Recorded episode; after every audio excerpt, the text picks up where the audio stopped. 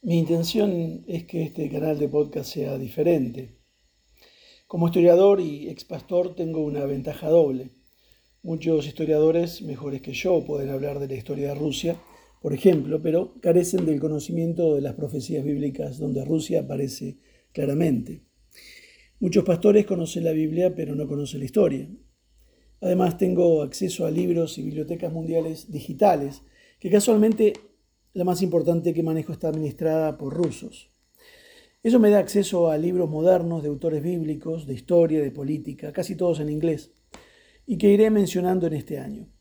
También tengo el privilegio de acceder a cristianos que escriben de política internacional como Joel Rosenberg, un creyente de origen judío, que en su último libro del año 2019, Enemigos y Aliados, habla de lo que está pasando hoy mismo en el mundo y su relación con los creyentes. Además hay podcasts en inglés de política internacional, algunos evangélicos como por ejemplo Comprendiendo los tiempos, que dan información certera. Todo lo que pasa a nuestro alrededor no nos es ajeno. Los movimientos culturales y políticos que estamos viendo en el mundo. Estamos en un momento de la historia donde la tecnología nos permite hacer, hacer y, y saber cosas en segundos. Por ejemplo, usted puede entrar en una página de internet y en menos de un minuto puede depositar dinero en el Banco Nacional de Ucrania para enviarlo a los soldados en el frente. Lo animo a que pueda hacerlo, si puede. Hoy, hermanos, si alguien tose en Noruega, usted a miles de kilómetros se resfría. La tecnología hace que el mundo sea un pañuelo, y más cierto que nunca ese pañuelo está lleno de mucos. Sucio, hipócrita, ya no somos occidentales y cristianos, sino accidentales y cretinos. En los próximos podcasts vamos a hablar de Rusia, su historia, las profecías, lo que es la geopolítica, también las guerras internas de la iglesia según el libro de Santiago, de las eh, semillas tóxicas de la izquierda y la derecha política dentro de la iglesia latina hoy, la importancia de la religión en la política, con un ejemplo tomado de Hitler y de quienes pretendían apaciguarlo antes de comenzar la Segunda Guerra Mundial y las semejanzas con lo que pasa hoy en Rusia. Vamos a hablar de la libertad en la Biblia, si es que ese concepto existe en la historia y en la historia de la iglesia. Cada era tiene sus desafíos únicos y aquellos que entienden los tiempos tienden a liderar el camino. Necesitamos ver al mundo no en los términos de nuestro eh, sentido de la vista, sino como percepción, comprensión e interpretación. Los suizos dominaron el mundo de la fabricación de relojes por más de 60 años. Entre 1979 y 1981, la industria relojera tuvo su mayor crisis. 50.000 de los 62.000 fabricantes de relojes perdieron sus trabajos en Suiza. ¿Qué le sucedió? El mercado pasó del reloj mecánico al reloj electrónico, el que usamos hoy, el cuarzo. Lo paradójico de la historia es que la quiebra fue por un invento de ellos mismos, de los suizos, el cuarzo electrónico.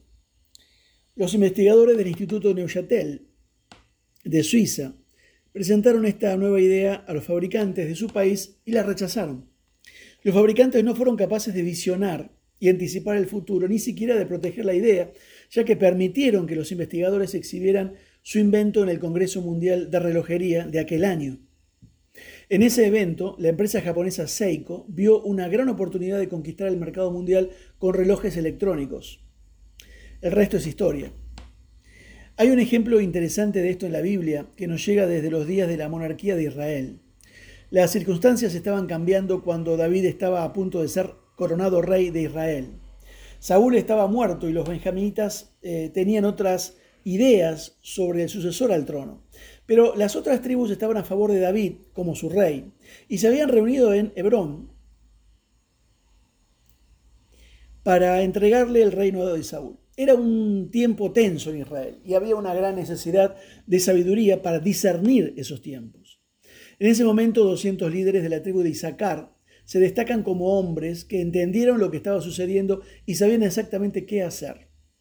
Primera Crónicas 12:32 dice, y los hijos de Isaacar, que eran varones entendidos en los tiempos, para saber lo que Israel debía hacer. La palabra entendimiento es la palabra hebrea biná, que significa tener perspectiva o perspicacia o actuar con prudencia.